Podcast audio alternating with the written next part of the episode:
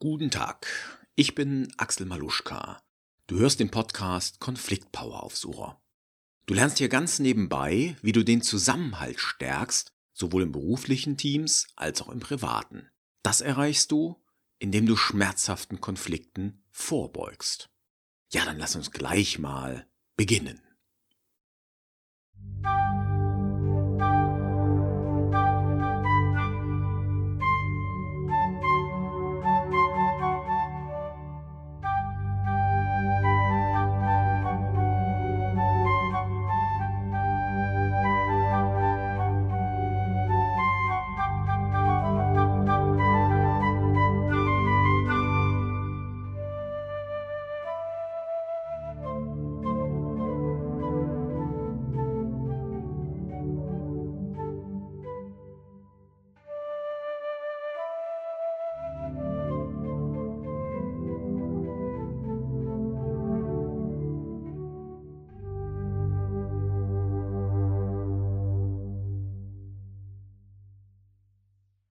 Ich mag es ja immer, zuerst einmal zu klären, worüber wir reden. Das ist dann auch schon mein erster Tipp, den ich dir mit auf den Weg gebe. Sorge immer für Klarheit. Mehr dazu gibt es zum Schluss. Ja, lass uns zunächst mal folgende Frage klären. Was ist Zusammenhalt? Zusammenhalt bedeutet für mich, dass ich mich mit anderen Menschen oder Gruppen verbunden fühle. Im besten Fall entsteht daraus eine Zusammengehörigkeit. Das ist dann noch stärker als das Gefühl der Verbundenheit. Wenn du dich mit anderen Menschen zusammengehörig fühlst, ist das der stärkste mögliche Zusammenhalt. Dann fühlt sich dieser auf einer ganz tiefen Ebene als richtig und als sinnstiftend an. Kennst du sowas? Falls ja, dann hast du dich sicher zu dieser Zeit ja sehr, sehr gut gefühlt. Und sollte es im Moment so sein, dass du dich mit anderen Menschen verbunden oder zusammengehörig fühlst, herzlichen Glückwunsch. Du erfüllst damit eines deiner sozialen Grundbedürfnisse. Dieses Bedürfnis ist genauso wichtig für dich wie Essen, Trinken, Sicherheit und ein trockener Schlafplatz. Nach all dem strebt jeder Mensch. Ja, wie entsteht Zusammenhalt? Wenn du auf andere Menschen triffst, überprüfst du automatisch, inwieweit es zwischen euch passt. Du erkundest, was die anderen über die Welt denken, über das Leben und über das, was über das Leben hinausgeht. Du findest im Lauf der Zeit heraus, ob eure Werte übereinstimmen. Ist der andere ähnlich pünktlich wie du? Hat die andere eine ähnliche Sexualmoral wie du? Ist der andere genauso fleißig wie du? Solche Fragen versuchst du dir zu beantworten. Und je mehr eure Werte und Weltbilder übereinstimmen, desto mehr entsteht ein Gefühl der Verbundenheit. Wenn es passt, dann passt es.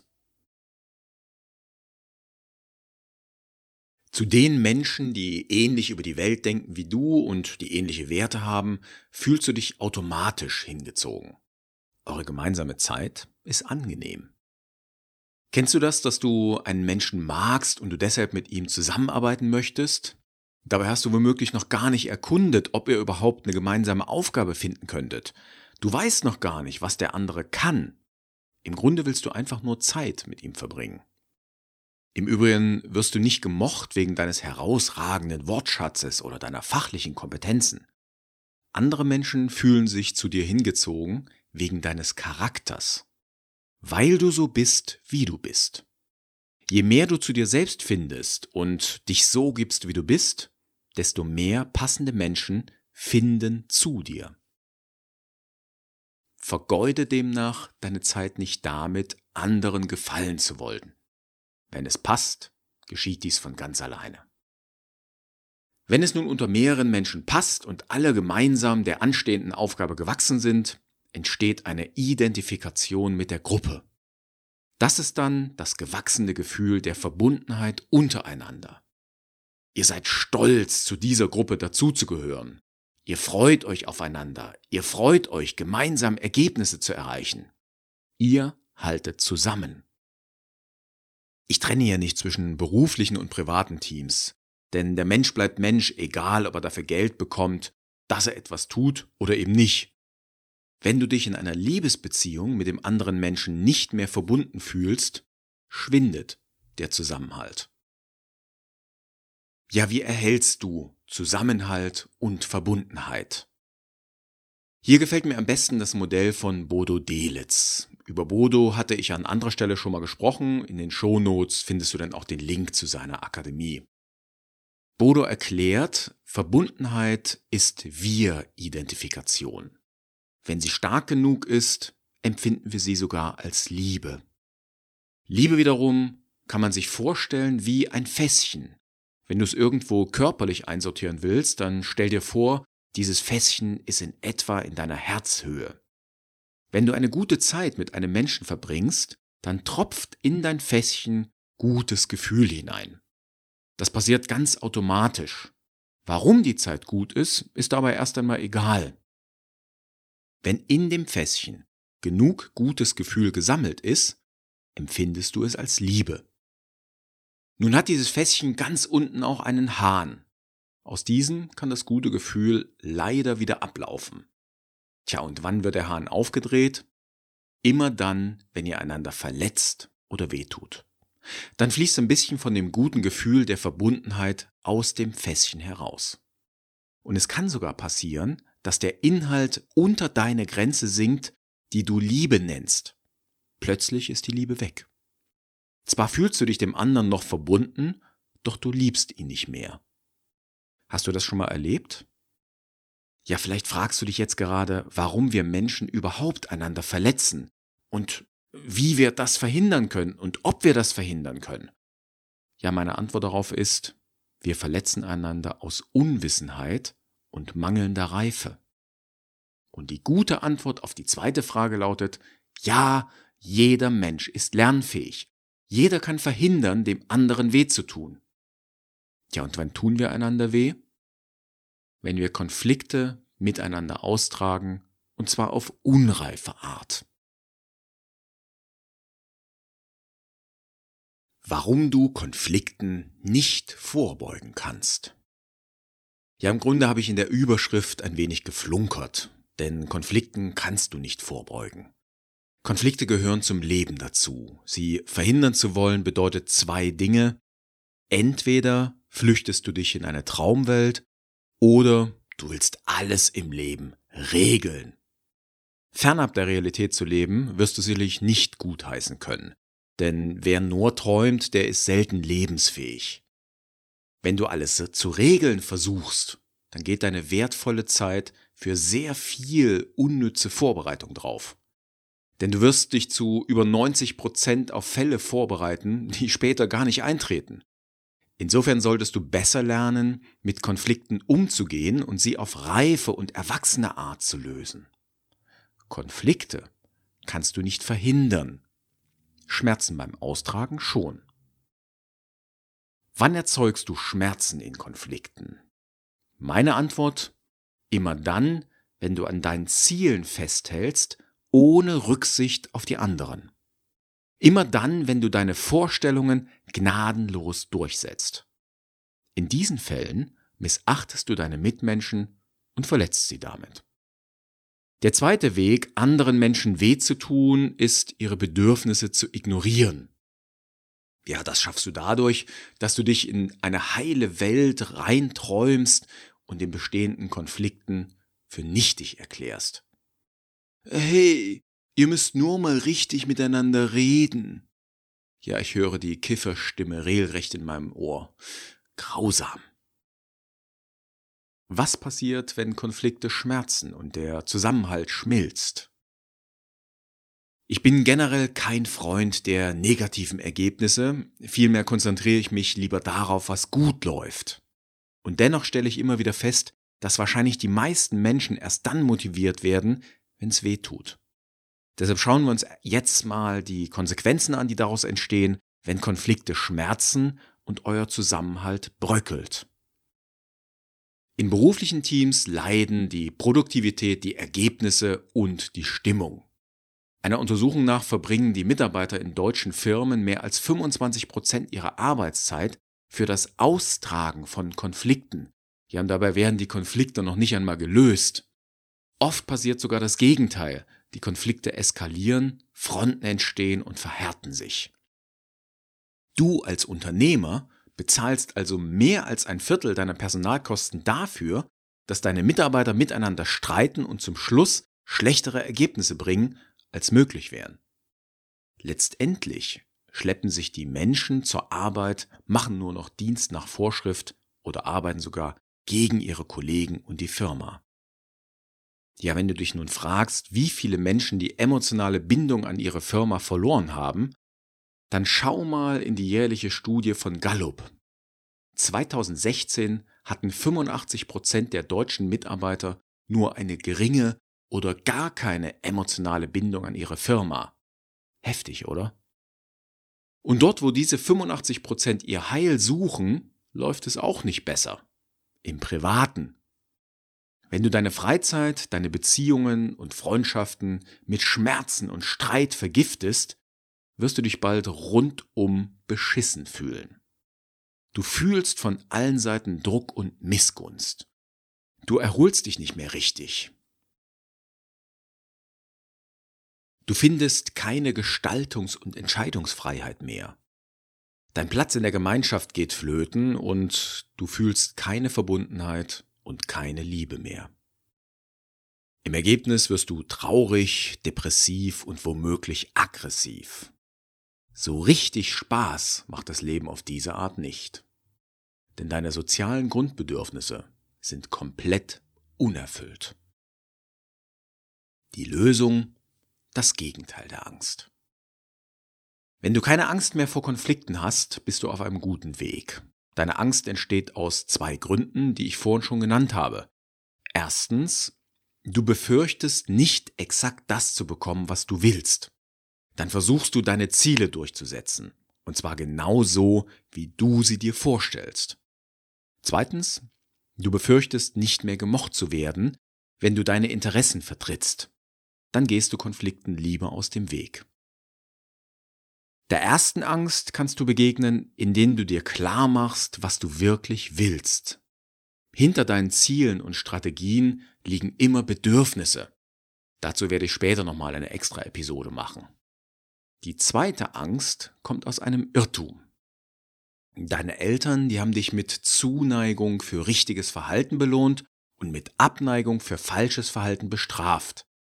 So entstand in dir eine Konditionierung. Du glaubst und fühlst tief in dir drin, dass du für das richtige Verhalten mehr gemocht wirst. Dabei ist dieses Gefühl falsch. Ich habe es oben schon gesagt, du wirst nicht für dein Verhalten gemocht, sondern weil du bist, wie du bist. Wenn du es erzwingen willst, gemocht zu werden, geht das garantiert in die Hose. Nun kannst du nicht nur anstreben, deine Ängste zu überwinden, vielmehr kannst du sogar lernen, die angstbesetzten Umstände zu lieben. Und ich weiß, wovon ich spreche. Ich habe einen Artikel geschrieben, wie ich meine größte Angst überwunden habe. Noch als junger Erwachsener hatte ich riesige Angst vor körperlichen Auseinandersetzungen. Deshalb begann ich mit Kampfsport. Bald landete ich bei einem der härtesten Karate-Stile, die es gibt. Sparring im Vollkontakt stand auf der Tagesordnung. Und in der Prüfung kämpfte ich einmal gegen 15 Männer hintereinander. Ja, heute habe ich sogar Spaß am Kämpfen und an Sparingsspielen. Und genauso ist es mir bei den verbalen Kämpfen ergangen, bei Konflikten. Ja, okay, ich freue mich nicht über jeden Konflikt, der über mich hereinbricht. Es passiert nur sehr, sehr selten, doch manchmal habe ich im Konfliktfall kein Werkzeug und keine Lösung parat. Dann leide auch ich. Doch aus diesen Konflikten lerne ich fürs nächste Mal, dass sicher kommen wird. 99% meiner Konflikte gehe ich jedoch gelassen an und fühle mich lebendig und agil dabei. Die Mediatorin Christina Wenz habe ich in meiner dritten Podcast-Folge interviewt. Kurz danach nahm ich in ihrer Blogparade teil, die den Titel hatte Wie werde ich zum Konfliktmeister? In der Zusammenfassung hat Christina mich sehr pointiert zitiert. Konfliktmeister ist für mich derjenige, der keine Angst vor Konflikten hat. Im Gegenteil, er liebt sie. Und falls du noch Anregungen brauchst, warum du deine Konflikte lieben solltest, lies doch mal meinen Blogartikel 17 überraschende Gründe, deine Konflikte zu lieben. Was passiert, wenn der Zusammenhalt stabil bleibt oder wächst? Ich bin ein optimistischer und positiv denkender Mensch. Deshalb freue ich mich besonders auf das, was jetzt kommt. Wenn es dir gelingt, den Hahn am Fässchen der Verbundenheit geschlossen zu halten, tropfen immer mehr gute Gefühle hinein. Der Gefühlsstand steigt, der Zusammenhalt nimmt zu. Irgendwann mögt ihr einander. Vielleicht liebt ihr euch gar. Dabei könnte ich es belassen, denn mehr als Liebe geht nicht. Der nüchterne Unternehmer mag nun einwerfen, dass doch die Ergebnisse zählen. Ich antworte ihm, die Ergebnisse folgen zum großen Teil aus der Güte der Beziehungen und natürlich aus einem Minimum an Sachverstand. Wenn ihr euch verbunden fühlt, egal ob im Business-Team, als Freunde oder als Liebespaar, dann spürt ihr den Zusammenhalt. Damit ist ein extrem wichtiges soziales Grundbedürfnis erfüllt. Ihr habt Spaß am Miteinander, Spaß an der gemeinsamen Zeit und Spaß an den gemeinsamen Aufgaben. Damit werden eure Ergebnisse besser sein. Ihr erreicht mehr in weniger Zeit. Ihr seid kreativer und entspannter. Eure Konflikte werden zum Wachstumsturbo. Der Einzelne reift in ihnen und erhält dennoch das, was er wirklich will. Tja, zu viel Utopie für dich? Dann gebe ich dir jetzt die Antwort auf die Frage, wie du das erreichen kannst. Zusammenhalt dank guter Kommunikation. Paul Watzlawick war Kommunikationswissenschaftler, Psychotherapeut, Psychoanalytiker, Soziologe und Philosoph. Er hat fünf Grundregeln der menschlichen Kommunikation aufgestellt. Und die erste lautet, man kann nicht nicht kommunizieren. Das bedeutet, sobald Menschen aufeinandertreffen, kommunizieren sie miteinander. Das passiert auf allen Sinneskanälen und nicht unbedingt nur mit Wörtern. Der Typ in der U-Bahn mit den riesen Kopfhörern sagt gerade, lass mich in Ruhe. Körper und Gesicht deiner Freundin sagen gerade, ich will mit dir reden, obwohl ihr Mund das Gegenteil behauptet. Wir reden immer miteinander. Doch die wenigsten können das gut. Ich gebe dir heute drei Anregungen mit auf den Weg, wie du deine Kommunikation gut gestaltest. Kommuniziere klar. Wisse, was du willst und sage das dann deutlich. Voraussetzung dafür ist natürlich, dass du vorher darüber nachgedacht hast, dass du Klarheit gewonnen hast. Wenn du noch keine Klarheit hast, dann sage das deutlich. Auch das ist eine Form von Klarheit, denn du hast dich einfach eine Ebene nach oben begeben und bittest deine Mitmenschen um Geduld oder Hilfe. Sage bitte auch immer klar, was du von dem anderen am besten bis wann erwartest. Heinrich ist Chef und sagt zu seinem Mitarbeiter, ich erwarte in meiner Firma Zuverlässigkeit. Weißt du jetzt, was Heinrich will? Ich habe eine Ahnung, jedoch keine klare Vorstellung, denn für jeden Menschen bedeutet Zuverlässigkeit etwas anderes. Als Mitarbeiter würde ich an dieser Stelle nachfragen, was genau das bedeutet. Besser wäre es gewesen, wenn Heinrich direkt so etwas gesagt hätte wie Ich erwarte, dass Sie unseren Kunden nur terminliche Zusagen geben, die Sie zu 100% einhalten können. Jetzt weiß der Mitarbeiter, woran er ist und was er tun soll. Im besten Fall wäre er allerdings von selbst darauf gekommen. Kommuniziere respektvoll. Jeder Mensch hat seine eigenen Grenzen. An mancher Stelle ist er empfindlich, anderes ist ihm völlig egal. Jeder Mensch hat seine eigenen Werte und jeder Mensch hat sein eigenes Weltbild. Werte sind der Kompass durch deine eigene Welt.